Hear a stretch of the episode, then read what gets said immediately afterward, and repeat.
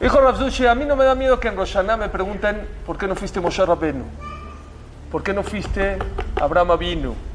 No me diste la Neshama de Moshe, no me diste la capacidad de, de, de Abraham Avinu. Me da miedo que me pregunten por qué no fuiste Zushi. El potencial que tenías era impresionante. Y eso nos tiene que poner a reflexionar. Estamos relajados. Eh, Kasher, estoy bien. Shabbat, Baruch Hashem. Mis hijos estudian Torah, yo estudio, mi esposo estudia Torah.